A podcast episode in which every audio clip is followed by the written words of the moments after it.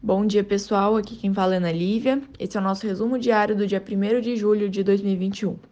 Ontem, o Ibovespa fechou em queda de 0,4%, atingindo 126.802 pontos.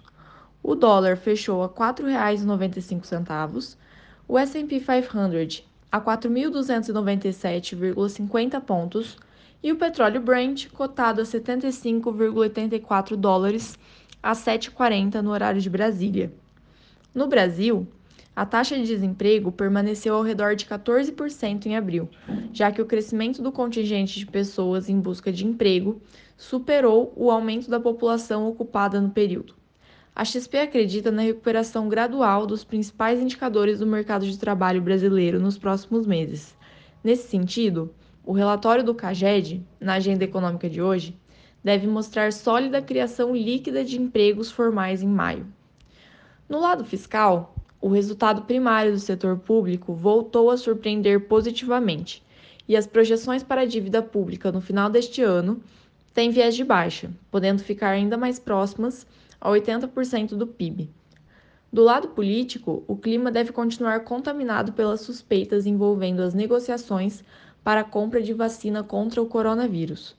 A CPI da pandemia toma hoje o depoimento de Luiz Paulo Dominguete, que acusou o ex-diretor de logística do Ministério da Saúde, Roberto Dias, de ter cobrado propina de um dólar por dose de vacina para concluir a compra de 400 milhões de doses que o vendedor dizia negociar. A comissão marcou depoimentos do deputado Luiz Miranda e do líder Ricardo Barros para a próxima semana, estendendo o clima de tensionamento na política.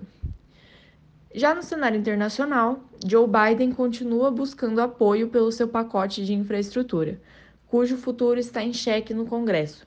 Reutilizando estratégia estimulada para aprovar o pacote de estímulo, a Casa Branca procura juntar apoio pelo projeto com, com apelo direto ao público em distritos republicanos. O relatório de criação de vagas no setor privado dos Estados Unidos, o ADP, apresentou resultados acima das expectativas em junho, com 692 mil postos gerados, enquanto o consenso de mercado apontava para 600 mil empregos. Ainda na agenda econômica internacional de hoje, destacamos a publicação de outros indicadores importantes da economia americana: gastos com construção em maio, leitura final do PMI industrial de junho e pedidos semanais de seguro-desemprego. Bom, pessoal, esses foram os principais destaques, destaques do dia. Para mais informações, entre em contato com um dos nossos assessores. Um excelente dia a todos!